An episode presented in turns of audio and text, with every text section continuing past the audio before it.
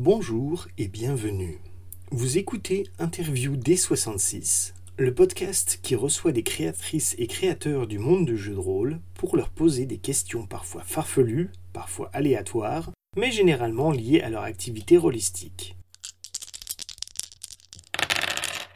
Bonjour Fred, euh, c'est un grand plaisir pour moi euh, de t'avoir aujourd'hui dans notre podcast et que tu veux bien répondre à, nos questions. Euh, je suis très content de faire ta connaissance. Euh, on se connaît un petit peu sur Discord, mais c'est à peu près tout. Et euh, c'était pour moi important de t'avoir comme invité parce que j'ai l'impression que le jeu que tu as sorti il y a peu de temps et dont tu vas nous parler, tu l'as fait un peu tout seul. Et moi, c'est un peu mon kiff d'écrire un jeu de A à Z, de le mettre en page, de faire les illustrations, tout ça. Et donc, déjà, est-ce que tu pourrais nous parler de ce projet un petit peu, de ce jeu que tu as sorti il y a il y a combien de temps? Six mois maintenant? Oh, Non, non, ça va faire presque un an là. Ça, ça va faire un an euh, le, en mi-septembre. Donc euh, là, on approche de, des un an déjà. Tout, tout passe vite. C'est comme ça. Ah le temps, le temps file.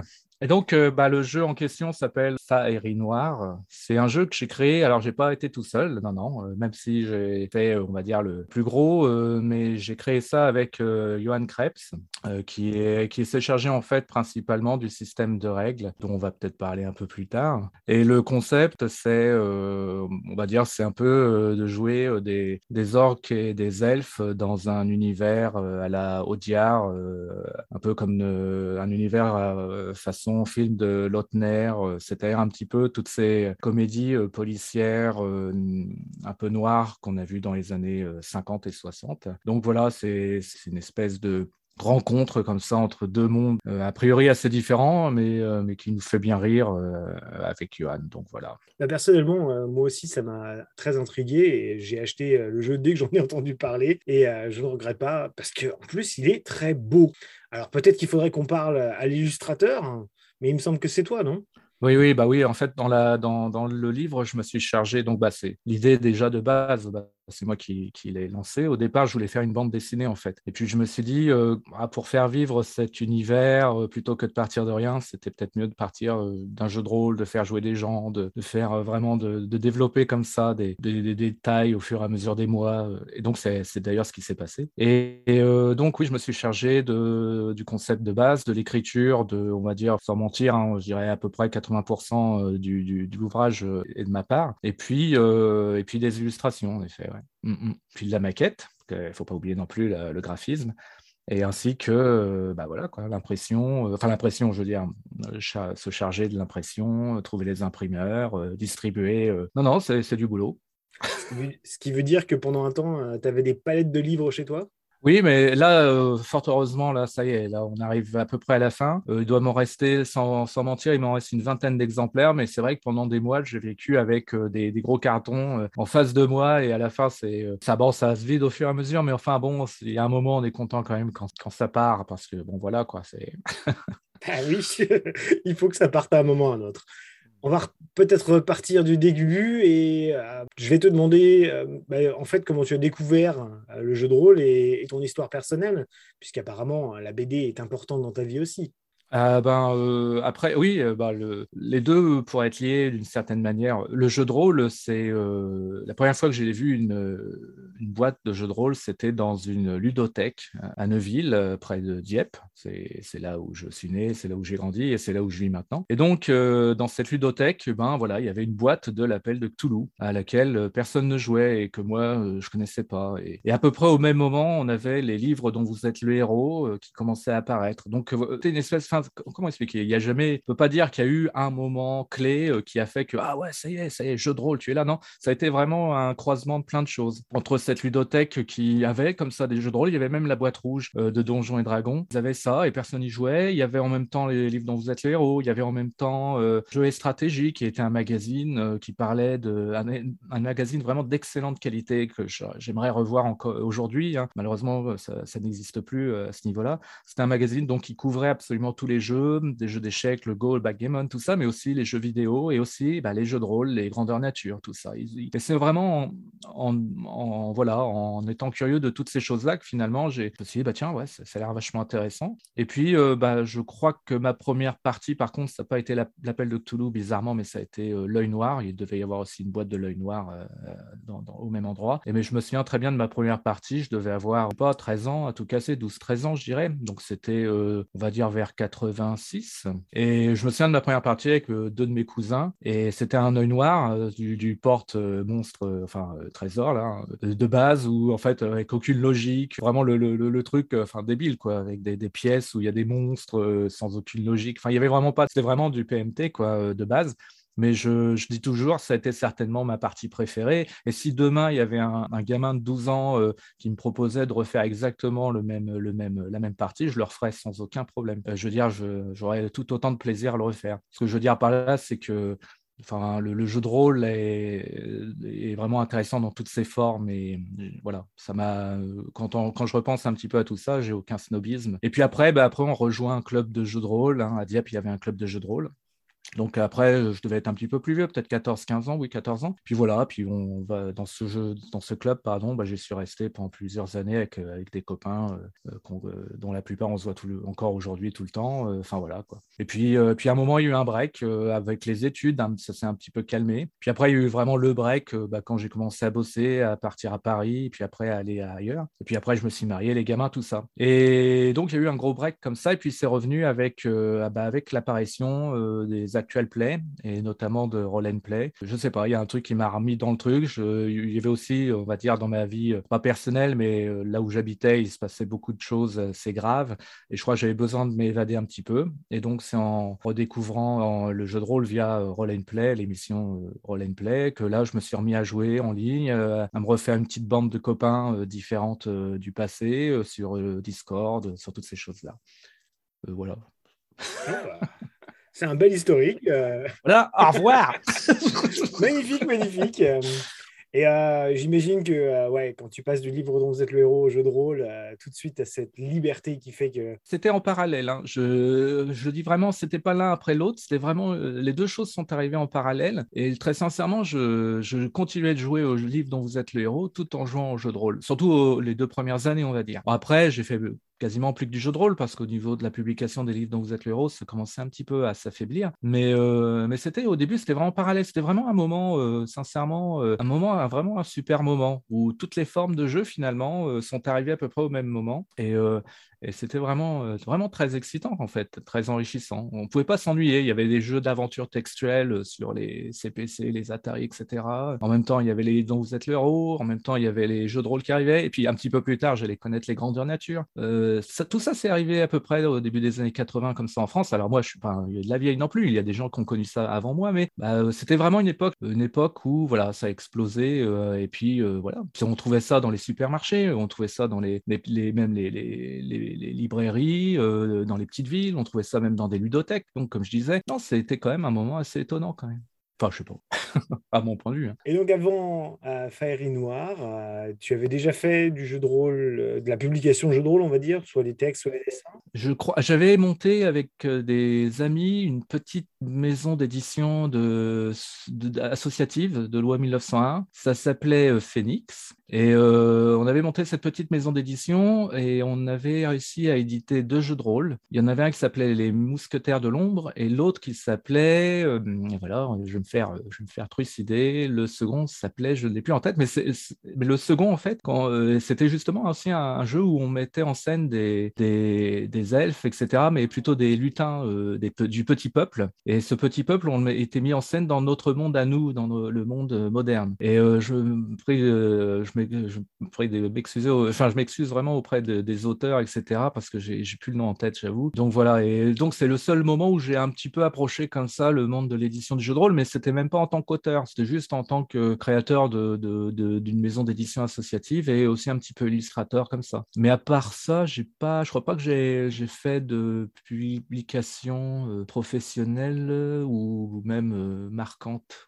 à part ça avant, dans le, dans le domaine du jeu de rôle. Tu sais, moi, Mousquetaire de l'ombre, je l'avais raté à l'époque parce que je n'avais pas assez d'argent de poche et c'est un truc que j'aimerais encore me procurer. Quoi c'est un de, ces jeux qui me fait encore rêver quelque part. Bah ouais, moi aussi, si jamais. Moi, j'ai moi mon exemplaire. Alors vu que j'ai eu des déplacements, quand quand, quand Phoenix, quand on a créé Phoenix, j'étais à Paris et puis depuis, bah, je me suis déplacé. Euh, bah, en fait, pour être honnête, j'ai vécu à Hong Kong pendant 15 euh, ans après. Donc forcément, vous savez, euh, tout, tout se perd, tout, tout bouge, tout se déménage. Enfin bref. Mais c'est vrai que mon exemplaire de Mousquetaire de l'ombre, je l'ai même plus. Et c'est vrai que c'était quand même un, c'était un chouette jeu. Le concept était vraiment pareil. C'est un petit peu comme Fairy Noir Hein, le concept finalement, c'est de mettre, en, mettre euh, côte à côte euh, deux univers de genre différents. C'est-à-dire euh, les mousquetaires de l'ombre, c'était donc les, les, bah, les trois mousquetaires, tout ça, enfin Alexandre Dumas. Et avec ça, on avait donc des, des aliens, quoi. On avait, on avait toute une partie science-fiction et les deux étaient côte à côte, toujours avec beaucoup, forcément un décalage assez humoristique, mais sans, sans que ça soit une parodie en fait. C'était vraiment ce que j'aimais bien dans les mousquetaires de l'ombre. Et encore une fois, c'est pas moi qui suis l'auteur. Hein. Moi, moi je n'étais pas dans, dans les auteurs, mais ce que j'ai bien aimé, c'est euh, ce côté euh, fun, action, euh, avec un système simple, le genre de jeu de rôle qu'on peut monter très très vite, et en même temps qui peut se prendre au sérieux quand même, malgré tout. C'était, Mais Fairy Noir, c'est un petit peu ce que j'ai essayé de faire, même si dans Fairy Noir, on est plus dans un humour noir un, peu plus, un peu plus parodique. D'ailleurs, à propos de Fairy Noir, je voulais te demander comment tu travailles quand tu travailles sur un projet, on va dire de jeu quand même majoritairement. C'est ce qui nous intéresse nous. Quelles sont les étapes par lesquelles tu passes? Où est-ce que tu commences? Euh, moi, je sais que par exemple, quand je crée un jeu de rôle, je commence toujours par la feuille de perso. Mais c'est vraiment mon truc à moi, quoi.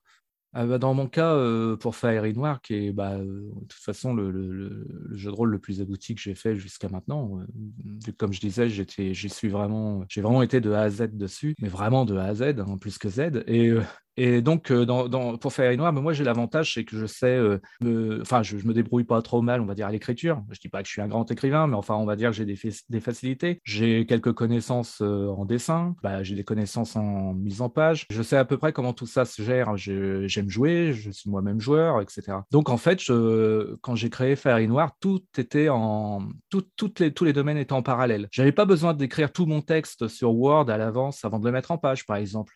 Si j'avais envie de mettre en page de commencer à mettre en page les parties qui me semblaient euh, euh, abouties, bah, je le mettais en page. Puis voilà, puis je commençais à l'illustrer. un jour, euh, si j'en avais marre de faire des illustrations, bah, je reprenais un petit peu l'écriture de telle autre partie. Donc en fait, c'est vachement, quand on est capable de, faire plusieurs choses sur un projet comme ça, c'est vachement, c'est excitant, on peut pas s'ennuyer. quoi. Et donc, j'ai créé le jeu comme ça, de front. Voilà, chaque jour, je faisais un truc différent, et puis ça avançait, ça avançait, ça avançait. Et donc voilà, ce que je sais pas si j'ai bien répondu à la question, mais enfin, bah, si, très bien. tu dis ça avançait, ça avançait, ça avançait, et du coup, ça t'a mis combien de temps? Ben, en fait, euh, je pense qu'avec Johan, euh, en comptant les tests, les playtests, l'écriture, la mise en page, enfin, je crois que ça a mis trois mois, je dis en tout et pour tout. Il a fallu trois mois pour faire le jeu, de la page blanche jusqu'à la. On va dire trois mois et demi. Trois mois et demi du jeu, de la page blanche jusqu'à la sortie, euh, jusqu'à ce que la chose soit publiée et imprimée. Il s'est passé trois mois et demi, ouais, ouais. Trois mois et demi. C'est relativement rapide. Oui, oui, oui. Bah moi, je, suis en même temps, je suis un peu un foufou. Hein. Enfin, je veux dire, je j'aime pas euh, les choses qui. Enfin, il y a des choses que je fais, que je fais parfois qui s'allongent dans le temps, c'est vrai, mais on va dire que parfois j'ai des, des, envies comme ça très, très, très vives et qu'il faut surtout, surtout pas que je laisse traîner le truc. Il faut que ça soit fait, sinon je sais que ça sera pas fait. Donc euh, là, je me disais, voilà, je me fous, euh, voilà, je, me donne trois mois pour faire pour faire ce jeu, pour m'amuser, pour et puis voilà. Puis après, on verra quoi. Mais voilà. Belle motivation. Hein, ah oui, oui, oui, mais ça, c'est un truc. Euh, c'est un truc euh, quand je commence un truc qui me plaît, faut, je sais qu'il faut que je termine vite, sinon, si ça s'allonge après, ça risque d'être très, très compliqué. Et du coup, tu as d'autres projets euh, sur lesquels euh, tu travailles en ce moment en jeu Non, rien, rien de sérieux parce que, enfin, sur Fairy Noir, là, je suis en train de faire euh, justement la BD que j'avais envie de faire l'année dernière. Ben, finalement, je la fais maintenant. Je fais une petite, une petite planche, pardon, chaque semaine.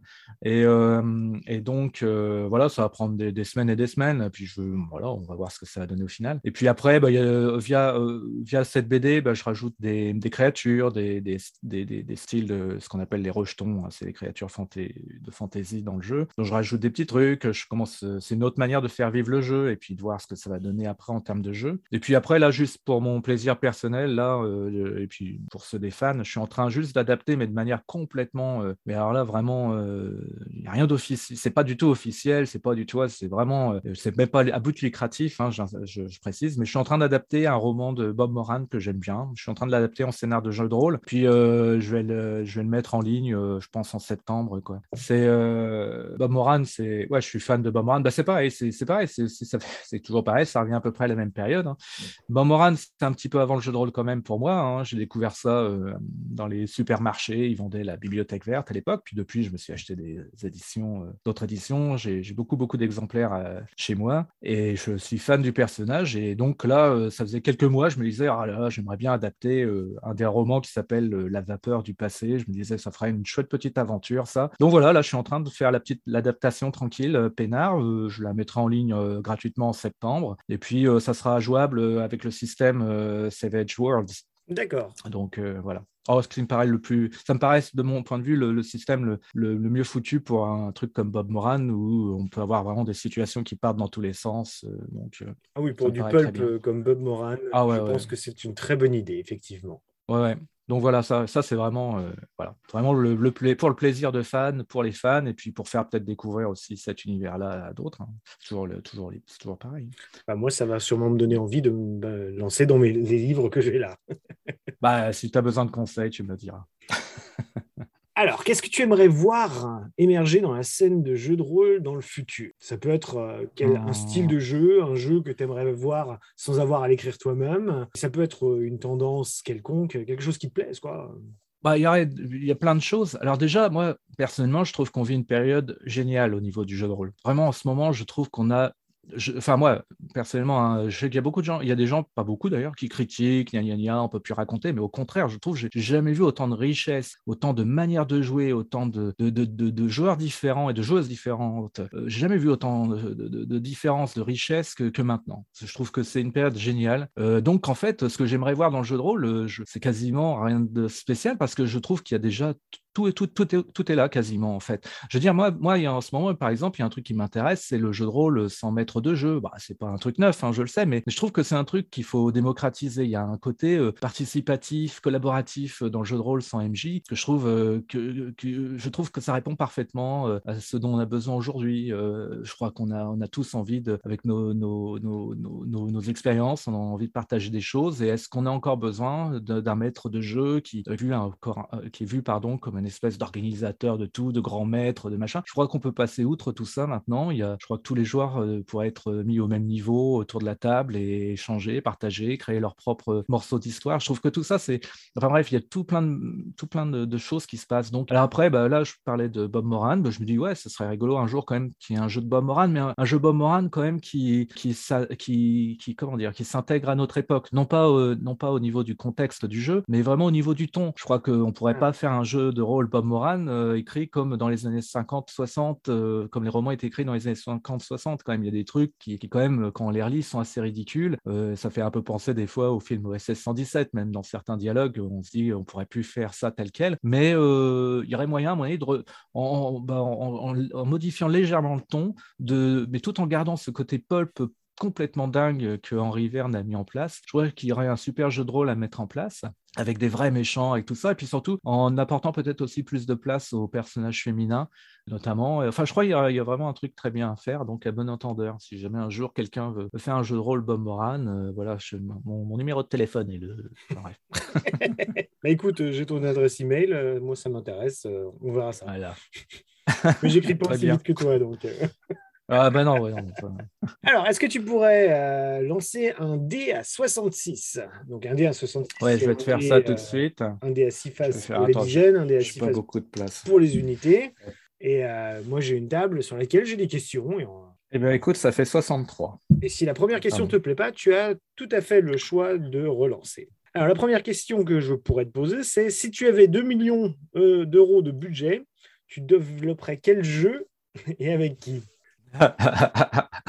Déjà, est-ce que je, je développerais un jeu? Est-ce que je développerais un jeu si j'avais 2 millions de budget? Je ne sais pas. C'est un budget pour du jeu de rôle. Peut-être que je ferais 2 millions d'euros de budget pour un jeu de rôle. Mais c'est de, la, de la folie là. Qu'est-ce que je qu'est-ce que je développerais comme jeu avec 2 millions de budget de jeu de rôle? Et après, tu m'as dit quoi? C'est quel jeu je développerais et quoi d'autre? Avec qui? Ah bah déjà avec personne, c'est un max de pognon pour moi tout seul. Non, je non, je crois que je développerai un truc. Si, si, je développerai un truc avec mes, euh, ben, avec euh, mon, mon, pote Johan évidemment, et, mais aussi avec Romain Duissier, qui est un Romain Duissier est un, d'abord c'est quelqu'un que je connais depuis 20 euh, ans au moins. c'est quelqu'un que j'apprécie beaucoup. Il a un univers il y a notamment un univers euh, de, de, jeu de rôle là, qui va sortir bientôt qui s'appelle les, Chroniques de l'étrange. Et cet univers de jeu de rôle se déroule dans, le, dans Hong Kong. Et je pense qu'avec avec ces deux gars-là, euh, et plus d'autres, pourquoi pas, il y aura peut-être un moyen de développer un jeu ensemble. Après, quel sera le thème? Je ne sais pas, a priori. Un truc plutôt un peu anarchiste. Bizarrement, un truc avec 2 millions, c'est drôle, mais bizarrement, peut-être un truc un peu anarchiste. Mais ça, ferait un peu anarchiste avec 2 millions d'euros, ça fait bizarre. Mais, je pense un truc un peu barré, euh, ça, ça, ça ferait pas de mal. Mais euh, je sais pas. J'ai pas d'idée là comme ça. Je suis désolé. Euh, peut-être que. Ou alors, ou alors, je pourrais refaire la même réponse que tout à l'heure. Je pourrais dire ah bah, si j'ai 2 millions d'euros, je peux acheter les droits de Bob Moran et puis c'est bon, quoi. C'est pour ça que ça me faisait rire de, que tu sois tombé sur cette euh, question-là, effectivement. je, voulais, je tentais de faire des réponses un peu différentes parce que. Est-ce que tu as une question à me poser à moi, à ton intervieweur? Une question Comme tu euh, veux, sujet hein. du jeu de rôle ou c'est On fait plus du jeu de rôle ici, mais euh, si c'est trop personnel, je répondrai pas, c'est tout. Hein. Pour te poser la question piège du genre est-ce que la vie est belle? Mais je crois pas que je vais te faire ça. ça, j'imagine. Écrire un jeu de rôle sur le film La vie est belle, ça pourrait être très intéressant. ah, je pensais pas au film, mais pourquoi pas. Non, ben, je peux... Quelle question je pourrais te poser?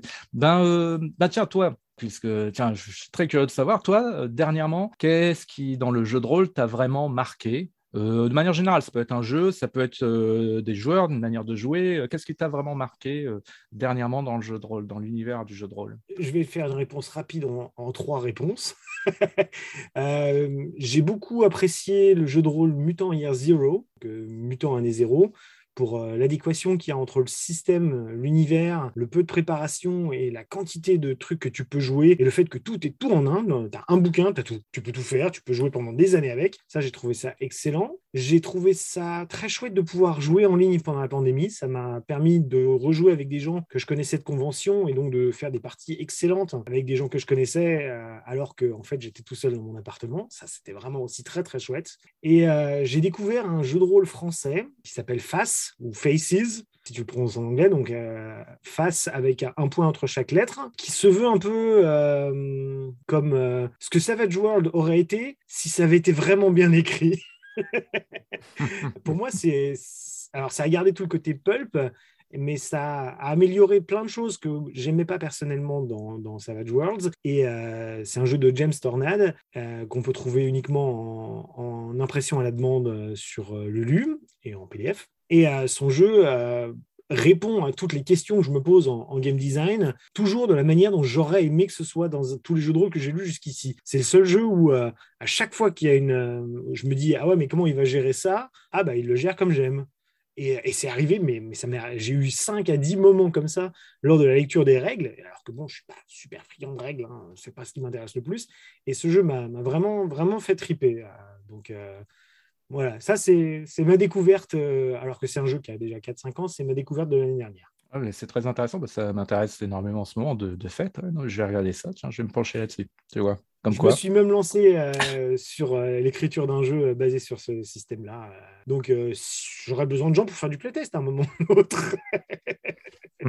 qui sait, qui sait. eh bien, Fred, je te remercie beaucoup d'avoir participé à à cette interview. de rien, de rien, cher ami, c'est moi. On arrive euh, à la fin de cet épisode. Euh, je suis très content et euh, je tenais à te dire que tu es le la deuxième personne que j'interviewe et que la première personne, c'était Romain Ducier. ah c'est non, c'est normal. C'était tout ça, c'est coucherie et, tout ça. Hein. On sait très bien le jeu de rôle. Hein. Non, mais ça m'étonne pas du tout. Du coup, nos, nos, auditeurs sauront franchement de quoi il en est. Quoi. Alors que je savais, savais même pas que vous vous connaissiez. C'est un truc à, c'est un truc à épisode. Et donc, le prochain invité, je peux vous le dire en première, ce euh. sera donc Didier Guizerix. ou un certain Johan Krebs. Non, ouais, on fait, en fait, c'est, ouais. C'est ça, c'est une espèce de, de comment dit, de mille pattes humain, là. je sais pas comment on appelle ça. ouais. il nous reste encore quelques secondes euh, et il te reste 20, 20, 20 exemplaires de Fairy Noir à, à écouler. Où est-ce qu'on peut les acheter? Eh ben, en fait, c'est directement euh, via moi. Il y a le site faerinoir.com, faerinoir en un seul mot.com. Vous allez dessus, il y a tout. Il y a, il y a même le PDF gratuit. Le PDF est, gratuit, donc on peut même lire le livre avant même de l'acheter si vous avez envie. Vous pouvez y jouer avant si vous avez envie. Et puis voilà. Et à savoir qu'il y a deux éditions. Il y a une édition donc couverture souple hein, qui coûte pas très cher en fait, puis une édition cartonnée où je fais des dédicaces. Hein. Je les dédicace. Toutes les éditions cartonnées sont dédicacées. Euh, le prix de vente des éditions cartonnées de 20 euros. Euh, il faut ajouter les frais de port après. Et il en reste, euh, honnêtement, il, doit en rester une dizaine, même pas. Hein. là, c'est vraiment, on arrive au dernier. Et il n'y aura pas de retirage. Donc voilà, profitez-en. voilà. Eh bien, Fred, merci beaucoup. Et puis, bien, à une prochaine fois. Et euh, vous, chers auditeurs, j'espère que vous, continuerez à nous écouter. Ah, merci encore. C'est déjà la fin de cette interview. J'espère que ça vous a plu et merci d'avoir écouté jusqu'au bout. N'hésitez pas à me poser des questions ou à exprimer vos commentaires. Si vous voulez supporter ce podcast, car l'hébergement n'est pas gratuit, n'hésitez pas à mettre une pièce dans la tirelire en allant sur patreon.com slash interviewd66. A bientôt pour un prochain épisode.